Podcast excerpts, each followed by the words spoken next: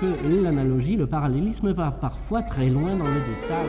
La musique classique est au-delà. C'est l'heure métaclassique avec David Christoffel. On pourrait dire des derniers quatuors de Beethoven qu'ils sont indépassables, parce qu'ils atteignent une vérité où il n'est plus tant question de style, comme si le compositeur se déprenait de lui-même pour laisser la musique exister d'elle-même. Mais rien ne se passe méthodiquement, parce qu'on touche alors à ceci d'étrange que la déprise de soi et ce qui s'entend comme une désécriture semblent s'entraîner l'une et l'autre. Maria Machado et Charlotte Escamez ont conçu une adaptation théâtrale des carnets d'un auteur qui a écouté les derniers quatuors de Beethoven jusqu'au dernier jour de sa vie, Roland Dubillard. Pour les mettre sur scène, les morceaux choisis de ces carnets se dédoublent en deux voix, un homme et le jeune homme qu'il a été, interprétés respectivement par Denis Lavant et Samuel Mercer. Je ne suis pas de moi est donc une pièce de théâtre où le tressage des textes de Roland Dubillard entre en résonance avec une composition sonore de Guillaume Tiger à partir des derniers quatuors de Beethoven. Et comme cette création théâtrale est l'occasion de se frayer un chemin singulier dans ses partitions indépassables, ce numéro de métaclassique est une plongée documentaire avec par ordre d'apparition Samuel Mercer, Guillaume Tiger, Denis Lavant, Maria Machado et Charlotte Escamez dans cette partie de l'œuvre de Dubillard qui donne une pensée à fleur d'esprit des œuvres tardives de Beethoven.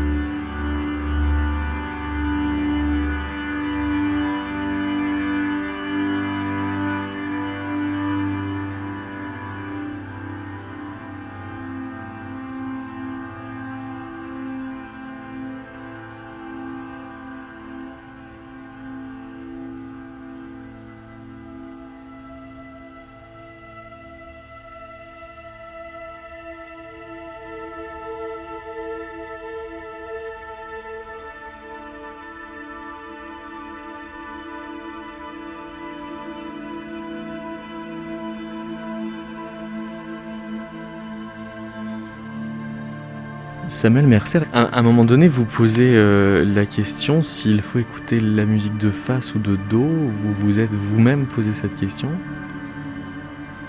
Alors, pas exactement cette question, mais plutôt ce qui vient après où il dit euh, on aimerait mettre l'espace en musique. Ça veut dire que la musique est un plaisir immédiat, c'est un plaisir euh, qui, euh, qui disparaît aussitôt qu'il est venu. Et ce qu'il dit juste avant le dialogue de Beethoven, c'est qu'il aimerait figer cette musique pour la, pour la, pour la tenir, mais que c'est impossible. Et donc on se sent triste quand la musique s'en va. En fait, quand la musique disparaît. Tout a eu lieu, c'est fini. C'est constamment en train de disparaître. Et à mon avis, c'est un peu relié aussi à l'art du théâtre. C'est un dialogue, ça veut dire que euh, composer de la musique alors qu'on est sourd est propice à diabloguer? Oui, parce que c'est absurde d'une certaine manière. Enfin, quand, on, quand je dis dialogue, c'est en fait sont des, sont des, sont des, euh, des dialogues de l'absurde à deux voix, donc avec deux personnes. Euh, il y a un dialogue qui s'appelle Bébé Beethoven, donc Beethoven Bach Musicologie. Un extrait qu'on a pris dans cette pièce où il y a toute une réflexion sur euh, le fait que Beethoven ait écrit ses derniers quatuors en étant sourd. Et, euh, il y a ce jeu de, questions-réponses, mais il écrivait avec ses doigts, c'est pas avec ses oreilles qu'il écrivait, c'est pas parce qu'il était sourd qu'il pouvait pas écrire.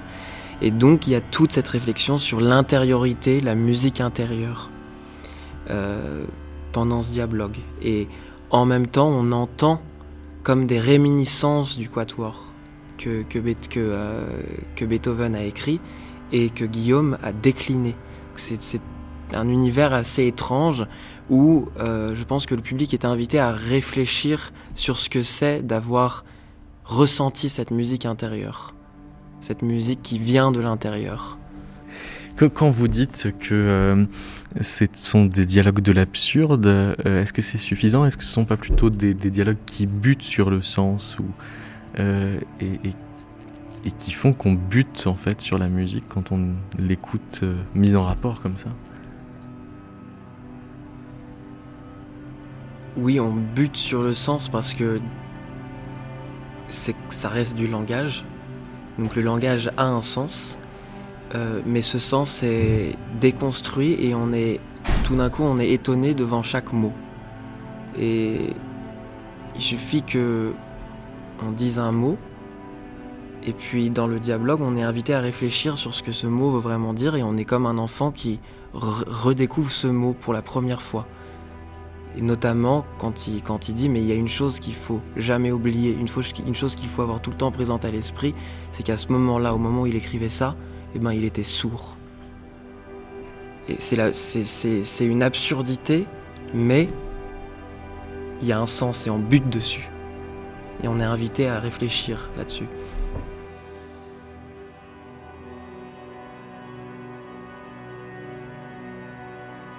Guillaume Tigère, ça voulait dire d'aller chercher euh, en creux ce qu'il n'y avait pas dans l'équature, mais qu'il est structuré, quelque chose comme ça Oui, euh, parce que je me suis finalement assez peu intéressé, ou c'est pas que je ne me suis pas intéressé, c'est qu'au bout d'un moment, j'ai laissé assez vite tomber l'idée de rentrer dans l'écriture des quatuors en eux-mêmes, parce que déjà, c'est effectivement c'est très très très très dense, et puis ça créerait une espèce de conflit en fait entre le entre l'idée de l'écriture du texte en lui-même et l'écriture des quatuors. Et ça deviendrait une réécriture en plus. Oui. C'était pas l'objet. Et c'était pas l'objet du tout, effectivement. Euh, donc, ce qui m'a plutôt intéressé, c'est effectivement d'aller, euh, comme vous dites, chercher en creux et c'est là qu'il y a plus un parallèle avec les choses que je fais habituellement, c'est-à-dire étirer la matière et aller chercher ce qui se passe entre les notes. Euh, sur les, micro-respirations, les micro-soupirs, juste le moment où l'archer va prendre une certaine texture, etc. Étirer ces passages-là, aller creuser dans ces endroits-là, aller creuser de la matière et faire le parallèle finalement entre aussi les, micro-respirations des acteurs, amplifier ça de manière à tout projeter comme si on était à l'intérieur des personnages euh, et ne pas rester dans une, euh, dans une approche strictement, euh, enfin disons de la contemplation de l'écriture. Je préférais vraiment plonger dans, dans la matière. Ça veut dire de capter les micro-respirations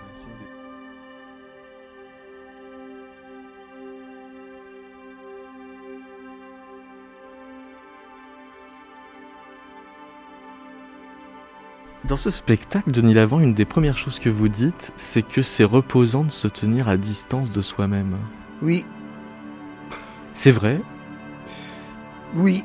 Bah oui. C'est une manière de. C'est pas difficile, c'est pas facile à réaliser comme, comme figure.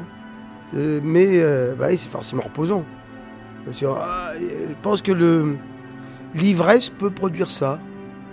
besoin d'être dans une manière de, de, relativiser le rapport à soi, à sa place, à, sa responsabilité, au présent, à l'immédiat, au temps.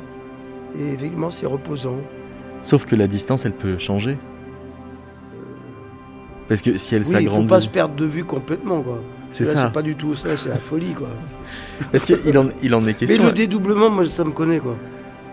Oui, c'est une manière de se dédoubler, d'avoir un point de vue critique, de dire, ah tiens, tu fais ça, ok. Mais alors, justement, arrive le moment où on n'est plus de soi. Hein? Arrive un moment où on pourrait ne plus être de bah, soi. On n'est jamais de soi. Hein. En fait, non, on est complètement composite. Le soi, c'est un grand mystère. Le soi-même, je pas, après, c'est pas. Euh, je ne sais même pas vous l'analyser euh, euh, psychiatriquement, ou, parce que j'en sais rien, ça m'intéresse pas tellement, mais c'est les, on est, on est absolument composite euh, physiquement, déjà biologiquement, culturellement, génétiquement. C'est énorme, c'est vertigineux de se pencher là-dessus. Mais vous le savez d'autant mieux depuis du billard, vous le saviez déjà autrement? Disons, moi je le pressens. Je pressens beaucoup de choses. Et, souvent, les poètes, tels que Roland Dubillard, ils formulent des choses. Comme ça, ils inscrivent. Ils ont aussi de, la sensation, euh, une, l'appréhension du monde et ils, en déposent quelque chose. Et c'est rassurant, c'est selon, mais ça permet de dire Ah oui, voilà ce que je n'arrive pas à formuler, ce que je pressens de, ce qui m'entoure, de moi-même. Et, ça, et voilà, c'est une, découverte. Mais ce n'est pas, un enseignement, c'est un, écho de, sa propre réflexion.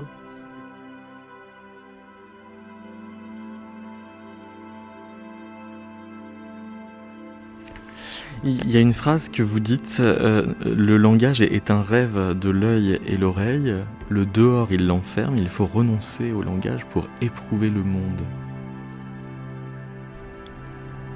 Alors ça fait partie des, de plusieurs passages comme ça qui sont, euh, Samuel je Mercer. pense, très métaphysiques dans, dans, la pièce, dans Je ne suis pas de moi. Euh, donc il y a toute une réflexion sur, oui, sur le langage, sur la poésie. Euh, c'est aussi relié au, au, dialogue de Beethoven, je pense, parce qu'il y a, toujours des liens, euh, mais que, que oui, quand le langage disparaît, qu'on, on- je me mettrai seulement à être.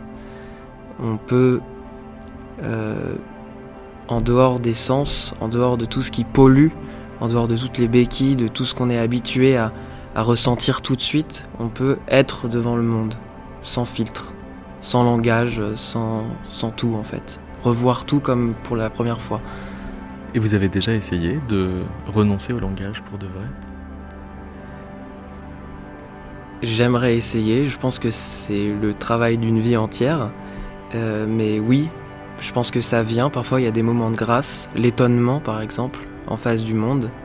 Euh, je pense que ça fait partie de, de ce genre d'état euh, supérieur qu'on peut avoir, euh, notamment quand on écoute de la musique par exemple.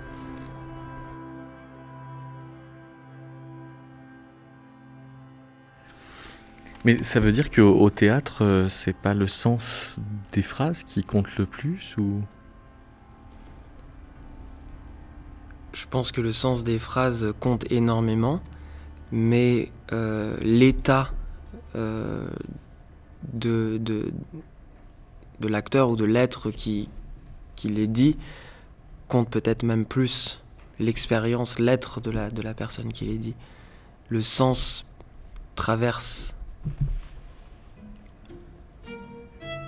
plus facilement euh, si on ressent vraiment ce qu'on dit.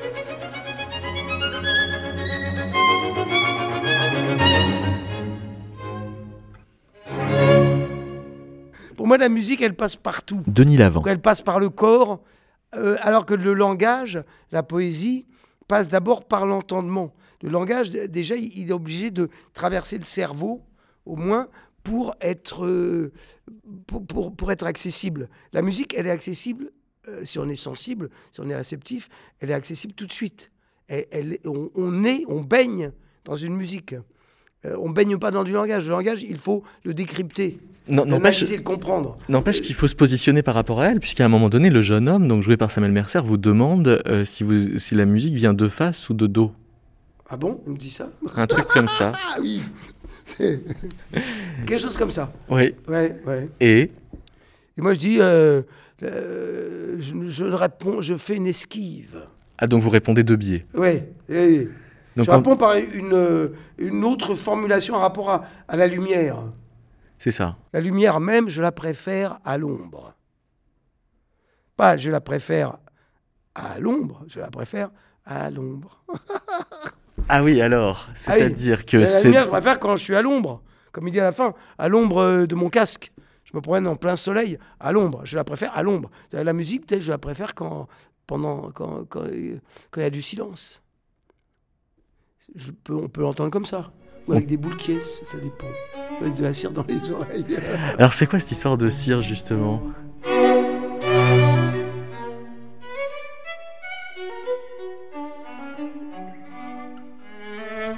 Préfères-tu la musique face à face ou en lui tournant le dos? La lumière même, je la préfère à l'ombre. La nuit, j'écoute mieux l'absence de toute musique. Les étoiles ne font pas de bruit, l'ombre non plus. La musique, on l'écoute toujours ensemble. C'est un plaisir immédiat. On se sent triste quand la musique s'arrête. Tout a eu lieu, c'est fini. On voudrait y être encore. Comment mettre l'espace en musique? Parce qu'il y a une chose qu'il faut jamais oublier, n'est-ce pas? Une chose qu'il faut avoir tout le temps présente à l'esprit. Sans ça, on ne comprend pas. C'est qu'à ce moment-là, au moment où il écrivait ça, eh ben, il était sourd. Beethoven. Beethoven, oui. Sourd. Et sourd des deux oreilles. Ouais. Ouais. Ouais.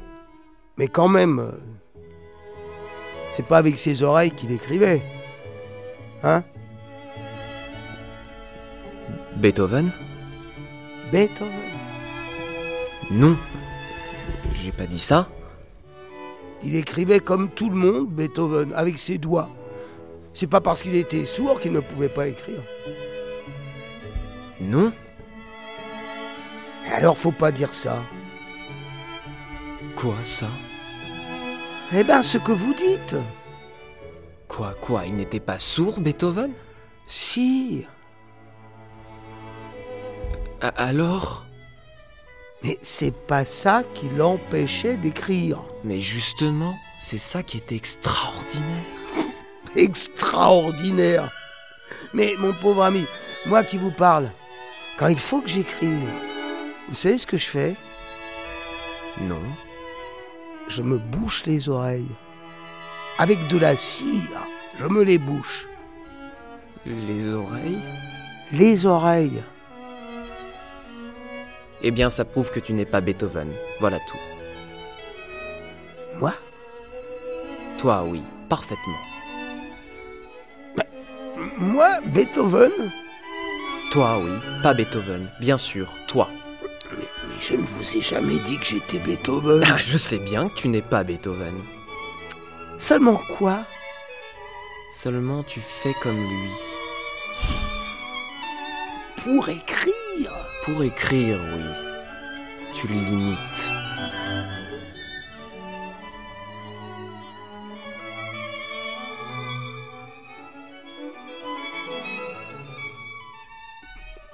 Moi, quand on dit que j'ai du génie, ça me décourage. Je n'en ai pas. Je ne veux plus qu'on dise que j'en ai. Je n'en aurai pas. J'écris non pas pour obtenir un succès, mais pour que mon angoisse se prolonge.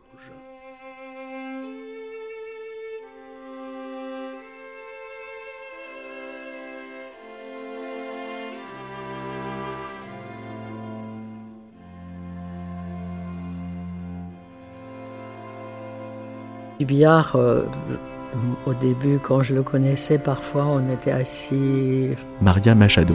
euh, une journée, une nuit entière, que en train d'écouter du Beethoven. Et euh, il a, évidemment, il a pris toujours des notes et euh, très. euh, et il avait l'oreille absolue. Et il était un peu comme Beethoven, il avait comme une forme. Quelquefois, il s'arrêtait et il écoutait. Et euh, il avait comme une forme de d'oreille intérieure. Et il a fait, évidemment, dans cette pièce, Le Jardin betterave, il a, c'est lui qui jouait la personne qui se prenait pour Beethoven. Il n'aurait pas fait comme Peter Ustinov qui a fait une pièce sur Beethoven. Il a fait une pièce construite dans les différentes voix, euh, comme le, avec euh, les derniers quatuors, euh, comme, disons, comme les différents instruments. Le premier violon, le deuxième violon, l'alto, qui était moi, une femme, et puis le violoncelle.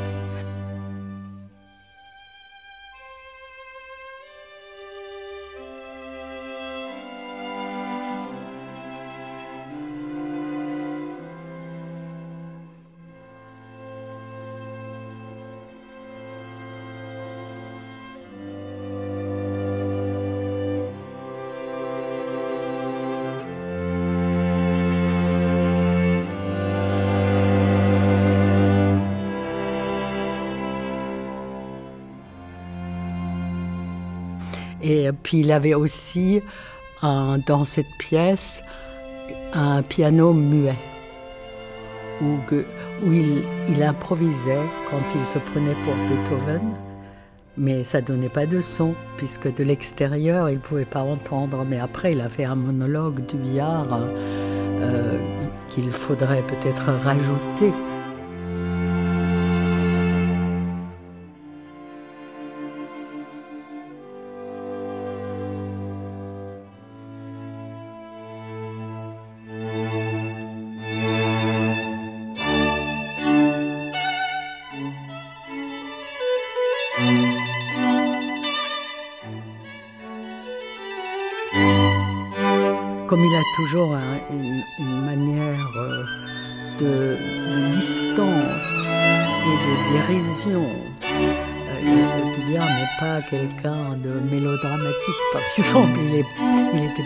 Mais pas mélodramatique jamais. Il avait toujours cette distance de lui-même.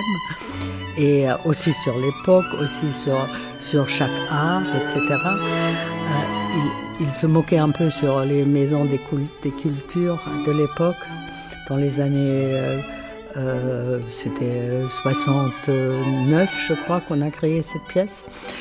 Et euh, il, a, il avait une certaine ironie contre, contre ces maisons de culture qui sont, sont nulle part, parce qu'en fait le jardin aux betteraves, c'est Beethoven, oui, en, hollandais allemand.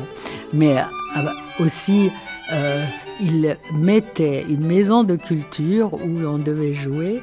Il, le mettait dans un. C'était comme un espèce d'immense violon, boîte de violon, qui était construit comme une maison de culture. Et c'est là où il devait jouer, mais jamais c'était possible de, jouer parce qu'il y avait toujours des dérangements.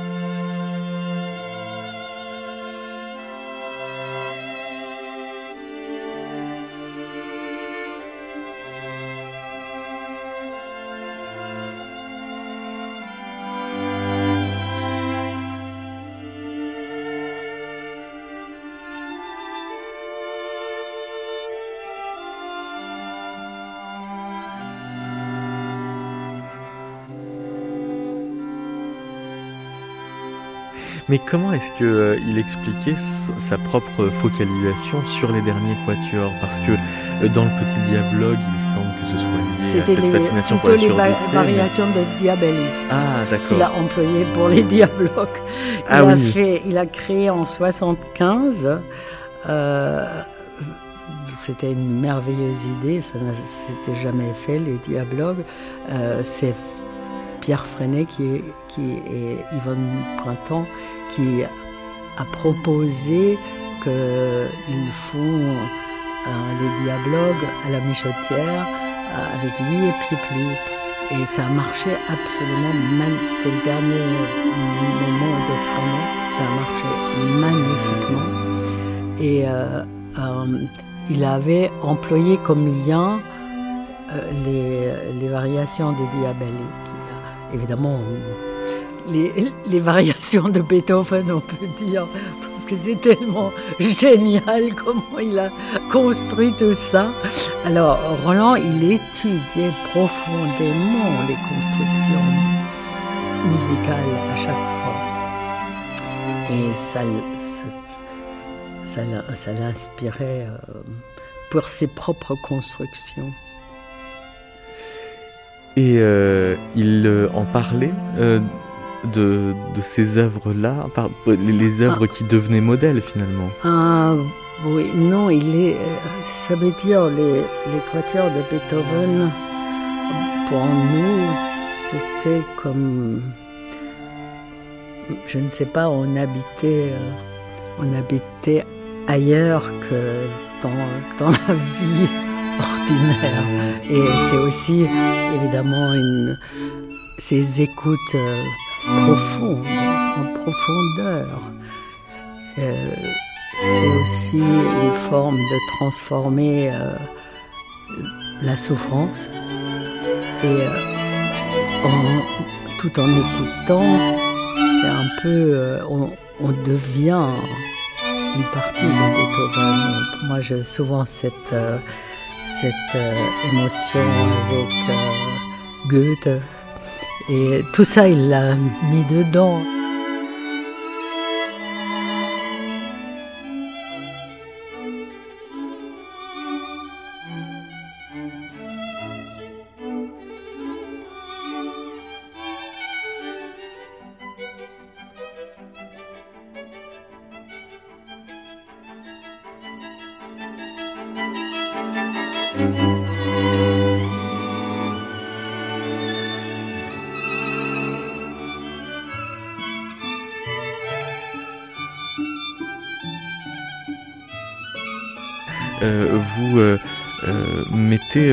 En, balance en quelque sorte le, de se sentir disparaître en même temps que de continuer à œuvrer.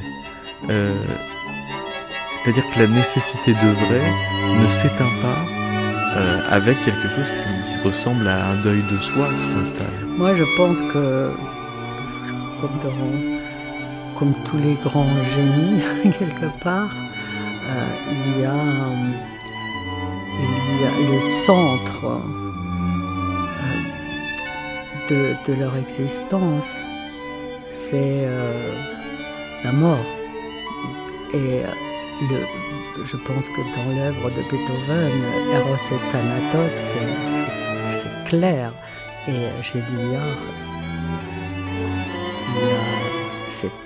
malgré qu'il passe souvent pour dire comme dit Hölderlin, la chose la plus triste pour faire rire. Ah, mais parce que c'est si, c'est si difficile euh, la réalité que euh, si on tord un tout petit peu la réalité, ça tombe en nous dans, dans notre euh, fonction émotionnelle sur une partie qui est tellement touchée que il vaut, on ne sait plus si on doit rire ou pleurer. Et je pense que dans la musique de Beethoven, ça c'est très fort aussi, et chez Dubillard aussi. Il y, a, cette phrase euh, de, il ne s'agit pas de pleurer ou de faire ah pleurer, mais de réaliser une espèce supérieure de l'art. C'est ça, le vrai art, c'est ça. tout le monde, euh, souvent on leur disait tout le monde souffre, hein. Mais euh, c'est la transformation de la souffrance qui, qui compte en quelque chose qui est détaché de la subjectivité.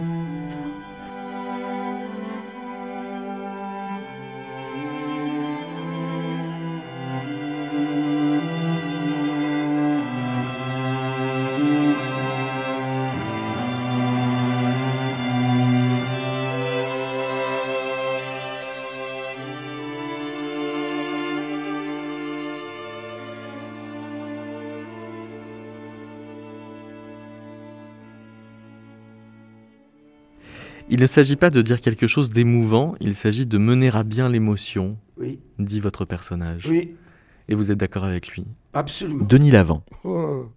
Il ne s'agit pas de pleurer ou de faire pleurer, mais de réaliser une espèce supérieure de larmes.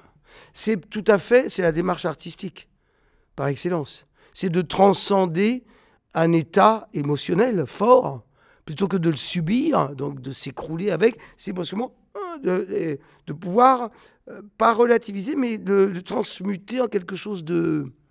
euh, quelque chose, en, quelque chose qui retentisse, quelque chose à partager aussi.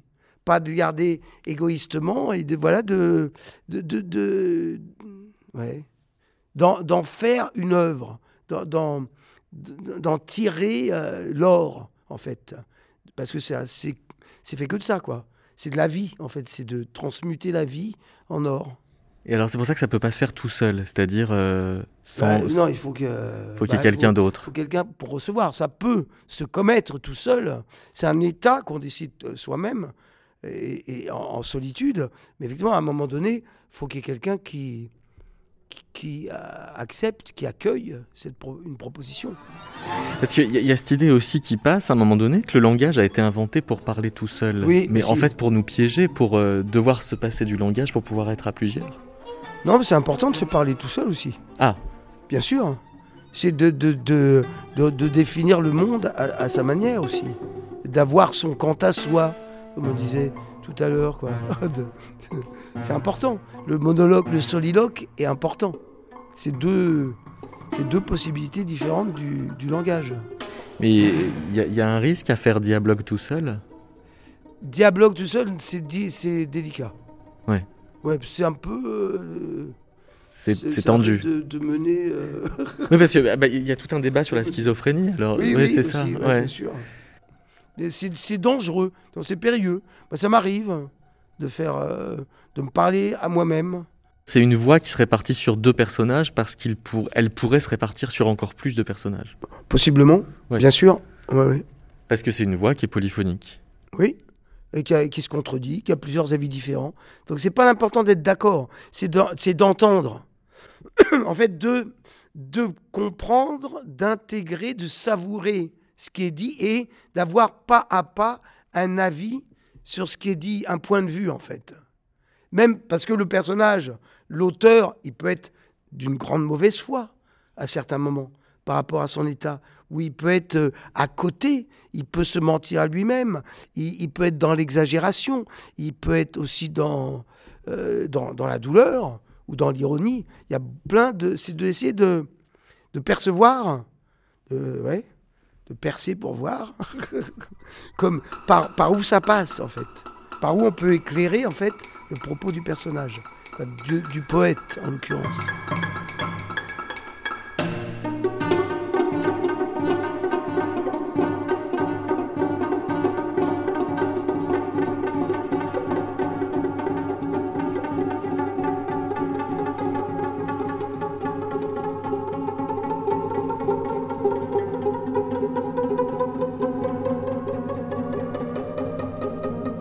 Charlotte euh, Escamès, quand on parle des dialogues, de, du billard, euh, parfois on se contente de l'étiquette euh, de l'absurde, alors Mhm. qu'il s'agit davantage de heure avec le sens. Oui, a avec le sens. dynamique. ouais. Tout à fait, et puis heure avec le réel aussi, c'est-à-dire qu'il il observe, il est toujours un petit peu à côté des choses. Et, euh, ça, c'est le propre du poète aussi, de, de toujours avoir ce petit décalage et, ce qui permet de, de pouvoir observer réellement ce qui se passe en dehors même presque de sa vie. Parfois on a l'impression qu'il sort de lui-même. Et euh, c'est un, principe vraiment dans, l'écriture de, du billard, moi je trouve, qui est, vraiment magnifique. On se demandait euh, avec Denis Lavant si le, B au milieu de Dialogue était aussi le B de Beethoven. À se demander si qu'est-ce qui fait que Beethoven est une figure aussi propice pour faire Dialogue bah, cest assez drôle la manière dont, Roland Dubillard aborde, aborde ce Beethoven. il, ne fait aucun commentaire sur Beethoven. En fait, il, s'intéresse à, la musique par rapport à l'écriture. Enfin, quand, quand, il y a cette réplique fabuleuse de, tu limites, oui, pour écrire. Euh, c'est ce rapport entre, entre, entre la musique, le silence, les mots. Et dans notre spectacle, c'est vrai qu'avec la, vraiment la, la merveilleuse création sonore aussi de, Guillaume Tiger, on a, on a ce rapport-là. C'est-à-dire que Beethoven, il évolue avec le spectacle au fur et à mesure. Il y a, des étapes. Est-ce que vous diriez qu'il y a une pensée du billard? Ou il n'y a que du jeu? Ah non, il y a une pensée du billard, absolument. Euh, Samuel Mercer. Déjà, du billard est nourri de tous les grands êtres et tous les grands poètes et, artistes qui sont venus avant lui. C'est quelqu'un qui a, qui a fait une synthèse, je pense. Et, il en a. Euh, il en a sorti quelque chose qui était profondément personnel et individuel. Y a toute la, question de, n'être rien quand on est seul en quelque sorte. C'est-à-dire que la, leçon du théâtre, ce serait que euh, on ne peut pas être un sans être deux. C'est une de vos répliques. Oui, c'est une des répliques euh, qui est un passage, qui est tiré d'un passage carnets, euh, donc qui s'appelle le cours Valentin. Donc, ce sont des notes que Roland Dubillard a prises au courant des années sur le théâtre. C'est des réflexions sur ce que c'est que l'art du théâtre. Donc on ne peut pas être un sans être deux. Donc il y a la question du dédoublement, euh, du moi. Euh, il, y a, aussi, euh, il, dit à un moment donné, on ne peut, il pourrait, pour faire du théâtre, il faut être seul, il faut qu'il y ait le couple et il faut qu'il y ait la foule. Il y a, toujours le rapport au monde seul, le rapport avec l'autre et ensuite le, rapport au groupe donc il y, a ces trois rapports qui sont très importants. Mais on, dirait euh, des, choses qu'on pourrait dire en passant en bord de scène en préparant un spectacle, mais qui, une fois qu'elles sont mises dans la bouche d'un personnage et sur la scène, euh, prennent une force existentielle qui n'était pas forcément prévue initialement. Oui, c'est presque du conversationnel. Enfin, c'est une conversation euh, jetée comme ça. Qui devient de la philosophie. Qui devient de la philosophie, ouais. Exactement. Du coup, ça perturbe mentalement Parce qu'on sait pas à quel niveau. Ben oui, c'est perturbant. Même nous, on sait pas, on sait pas exactement comment on doit le jouer, donc on essaye de trouver, euh, euh, de trouver euh, une manière très simple de le dire, mais ça reste quand même des sentences.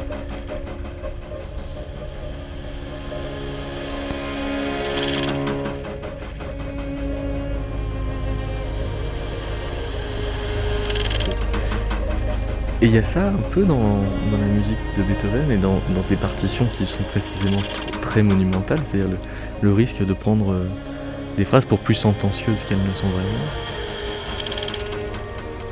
Alors je suis pas assez expert en, musique pour, euh, pour, pouvoir répondre à ça précisément, mais ce que je peux ressentir de ce que, je connais, du peu de Beethoven que je connais, c'est que euh, est, il est c'est complètement imprévisible.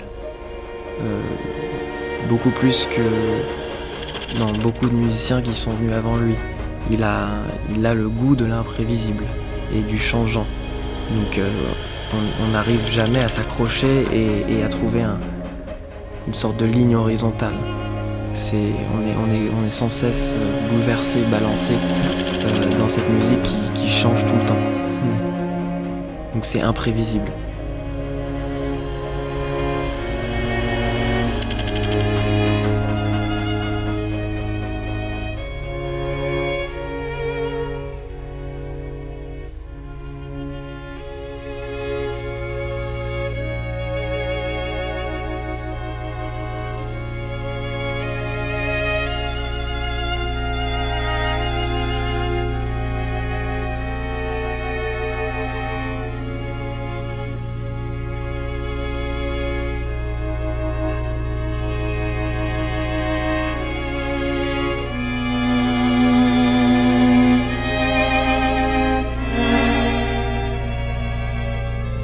Oui, c'est-à-dire qu'il y a toujours cette tension entre, entre exister et écrire. Charlotte Escamez. Ils se rejoignent. c'est vrai que l'homme est plus dans l'écriture dès le départ, dès le début du spectacle, alors que le jeune homme est pris dans le familial, le familier. Il est en lutte entre l'écriture et l'existence, entre tout ce que ça peut créer comme conflit aussi de, euh, intérieur et, concret aussi dans la vie d'un homme aussi, il y a cette partie-là. Et au fur et à mesure, il rejoint l'homme dans cette temporalité-là. Et l'homme, lui, c'est comme s'il vieillissait au fur et à mesure, il y a ce choc, cet accident.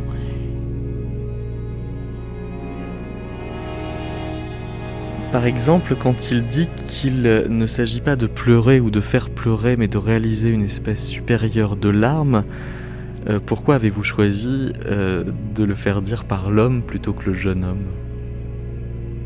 Bah, C'est-à-dire que ça arrive à un moment du spectacle où le jeune homme vient de vivre le drame euh, de, la mort de, la femme aimée, qui est vraiment un moment extrêmement poignant, une tragédie dans la vie.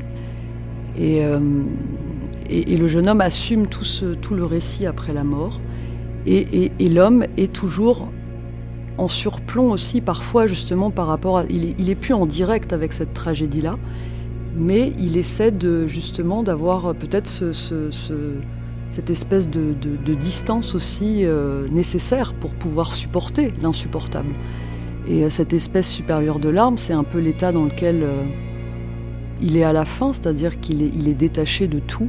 Et il atteint, alors euh, il y a ce texte magnifique sur le, veau d'or, il est comme le veau d'or et il est, libéré finalement de, peut-être de toutes ses souffrances. Moi c'est comme ça que je l'entends.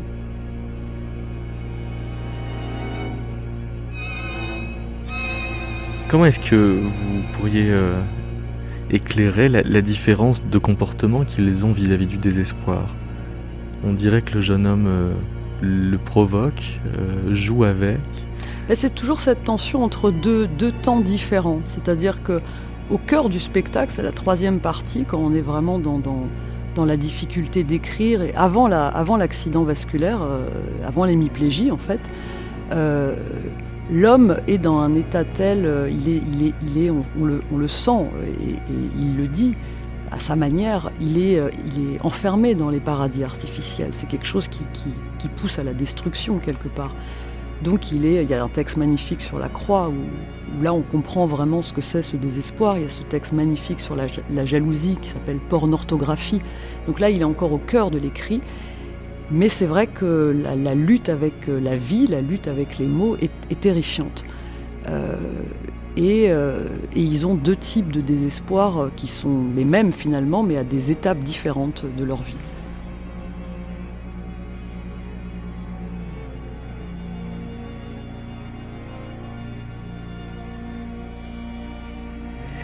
Et le choix d'avoir fait ce, dédoublement entre l'homme et le jeune homme, que l'écart entre les deux mois soit un écart d'âge, euh, ça fait qu'il y a quelque chose qui se transfère entre les deux. Bah, moi, j'ai appris en moi-même. Maria Machado. En observant, et aussi chez beaucoup d'autres artistes et d'écrivains, mais aussi chez Dubillard, et même les années où il était. Euh, hémiplégique, mais parce que son émotion et, euh, sa fonction intellectuelle étaient totalement intactes. C'était que l'empêchement était moteur, n'est-ce pas? Euh, Et c'est dur, la, main droite et, et, la jambe droite. Mais euh, j'ai observé en nous tous qu'on a une partie qui nous est propre, avec laquelle on est né. C'est l'enfant en nous. C'est l'essence de l'être. On a vraiment une partie en nous qui nous appartient entièrement. Et puis il y a l'autre partie qui, euh, qui, qui est, euh, disons, la personne qui choisit son métier, qui écrit, qui, ou qui, qui, joue, qui est acteur ou qui est peintre, etc. Mais ce, talent premier, il est très, très fluide, très subtil, très même. J'ai observé chez Roland Dubillard à, la fin de sa vie qu'il y avait cette incroyable euh, essence de l'enfant qui, qui, est enjoué et qui peut être, qui peut être très... Euh, qui peut s'adapter à tout. Et puis évidemment, il, y a le, poids de euh, qu'on doit porter sur ses épaules, on en parle, qui, est l'homme qui, qui, est fait pour créer, etc. Mais il y a une partie qui veut vivre hein, et l'autre qui doit écrire. Et chez Dubiard, c'était très très clair, cette, cette espèce de conflit permanent entre ces deux parties. Mais cette essence, euh, la quintessence de l'œuvre de, de, l'enfant, c'est très léger. Et euh, Samuel Mercer, il a cette capacité de la... De, c'est ni, disons, c'est très intéressant. Chez Dubiard, il y avait quelque chose dans son essence, comme dans tous les grands artistes, qui qui est euh, euh, aussi féminin et extrêmement viril en même temps.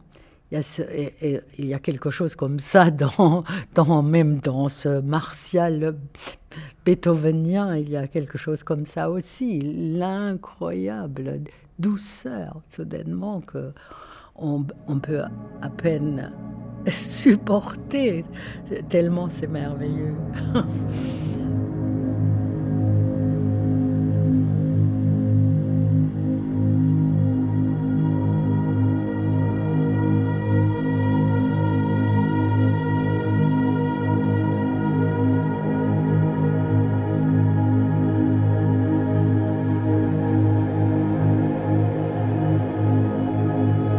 ça veut dire quoi creuser le son? C'est-à-dire qu'est-ce qui se passe entre l'enregistrement euh, du quatuor Artemis que vous manipulez et euh, ce que vous faites entendre aux auditeurs de, euh, du spectacle? Alors la première étape c'est de les écouter très attentivement. Guillaume Tigère. Et d'écouter deux choses, d'écouter ce qui est écrit, donc d'écouter avec la partition, et puis d'écouter la matière.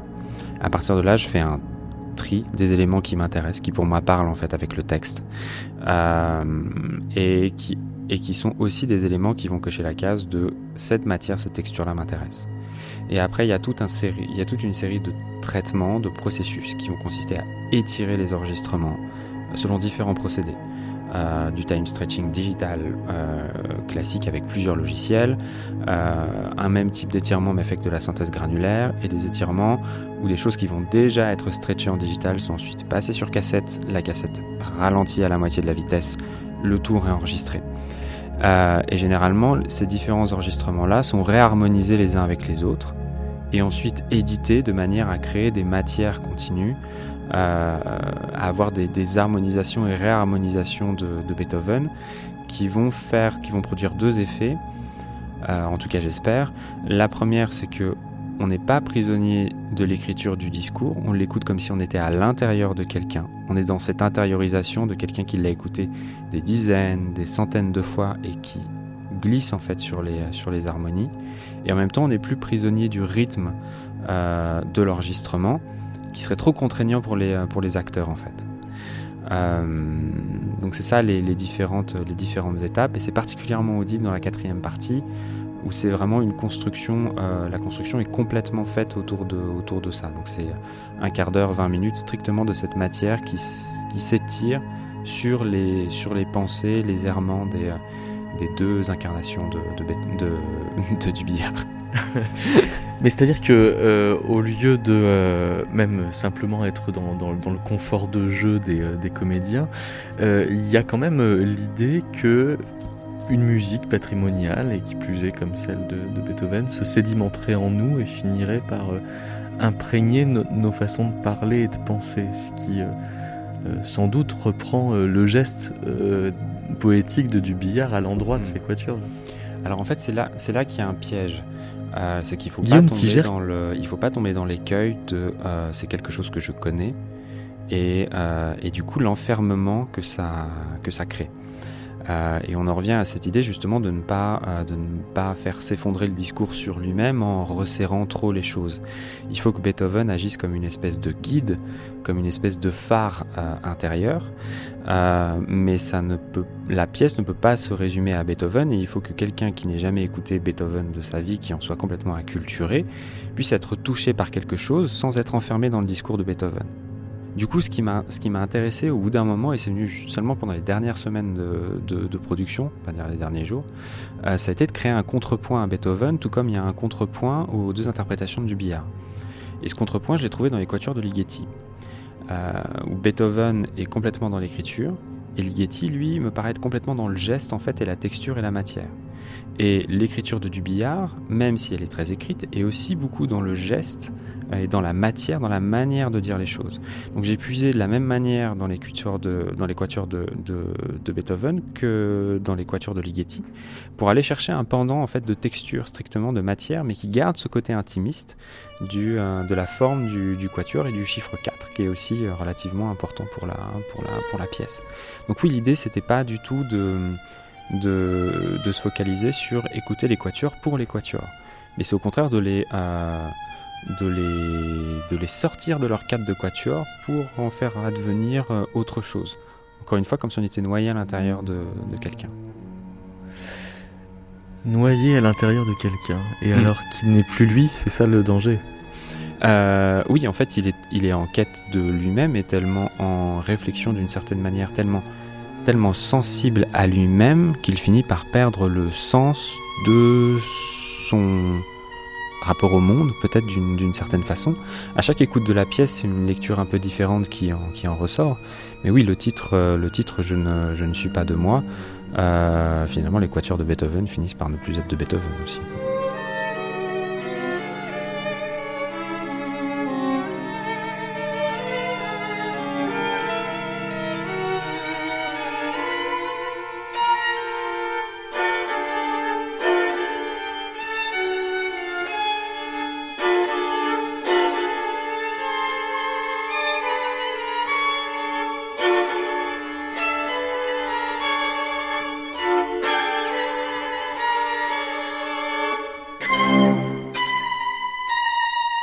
Parce que il y, a quelque chose comme un deuil de soi qui semble très entamé, tandis que la nécessité devrait, elle, continue. Et c'est là que s'installe alors un mystère. Oui, c'est euh, comment on, va au-delà des mots. Euh. moi, j'ai cette formule de désécrire, c'est-à-dire. Euh, Charlotte Escamez. On atteint finalement une espèce de densité, d'essence euh, de, ce qu'on a à dire parce qu'on peut plus on peut plus être bavard il y a plus voilà ce n'est plus nécessaire peut-être. Et, euh, l'écriture euh, se transforme en quelque chose d'assez d'assez poignant. Et c'est quelque chose comme ça à quoi vous pensez quand vous écoutez le dernier quatuor de Beethoven? Mais oui, c'est, on, entre aussi dans cette dimension de l'essentiel. Je sais pas. après, voilà, c'est des sensations, hein, mais, mais, je trouve qu'on atteint cette émotion-là. Enfin, en tout cas, moi, je, c'est comme ça que je les, les mots de Dubillard et, et comme, les, comme le quatuor est quelque chose, une essence une essence, quoi. On est, euh, on est dans un autre langage, quoi. C'est, quelque chose de, d'assez difficilement descriptible aussi. Difficile de commenter ça en fait. Mais à quel partir de quand est-ce que la, désécriture alors fait que ce n'est plus une question de style? Le style, je n'oserais pas euh, non plus euh, pouvoir faire un commentaire vraiment sur son, sur son style, mais, euh, j'ai l'impression que, que, les mots sont devenus de la poésie. Voilà. C'est comme ça que je le, que je le résumerais. Après, on ne peut pas parler des genres, vraiment, euh, qu'est-ce qui est prose, qu'est-ce qui est poésie, tout ça est très, euh, très discutable et, très intéressant. Mais, euh, mais chaque chose semble être à sa place, on ne peut rien rajouter, on ne peut rien enlever. Ça, c'est rare.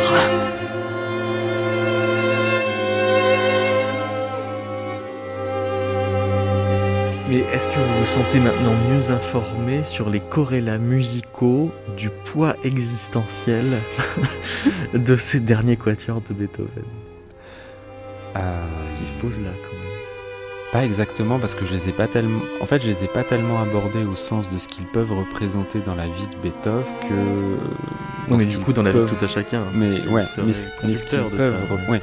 Mais ce qu'ils peuvent représenter dans la dans, dans, la vie de dans, dans, la vie du billard évidemment. Mais après se pose forcément la question de euh, la conscience des dernières choses qu'on est en train de faire, de ce qu'elles représentent pour nous, de la manière dont on peut se les projeter sur le monde et de comment on essaie de condenser le, les, les, choses.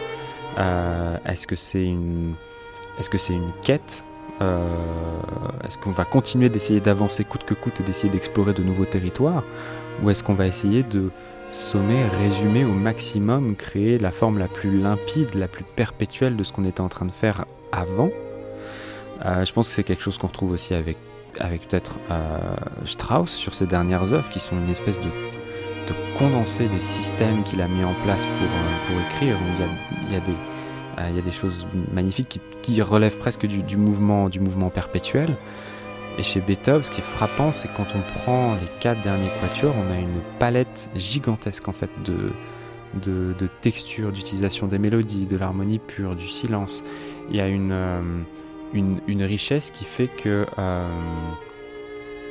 ils suffisent presque en eux-mêmes, ou alors c'est peut-être le travers que j'ai développé à force de travailler sur la, sur la, sur la pièce, mais ils finissent par développer un, un monde euh, en, en eux-mêmes et plutôt qu'une fin, c'est une plutôt que d'essayer de chercher à voir où était lié linéairement le chemin vers la fin des quatuors, j'ai plutôt essayé de, en les écoutant, de trouver le moment où ils finissent par euh, euh, fonctionner d'eux-mêmes en fait, en façon circulaire plutôt.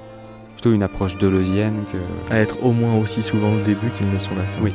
Oui, et c'était important pour ne pas avoir justement la sensation que quelque chose commence et quelque chose se termine. Parce que la pièce est linéaire, mais le, temps intérieur de l'expérience de la musique, lui, euh, chez quelqu'un qui utilise ou qui ressent euh, les éléments euh, musicaux et artistiques en, continu, lui n'est pas, pas sur ce temps linéaire là. Donc l'idée c'était plutôt de développer cet aspect circulaire de la perception de, de, des choses, justement de s'affranchir au maximum de l'idée de début et de fin.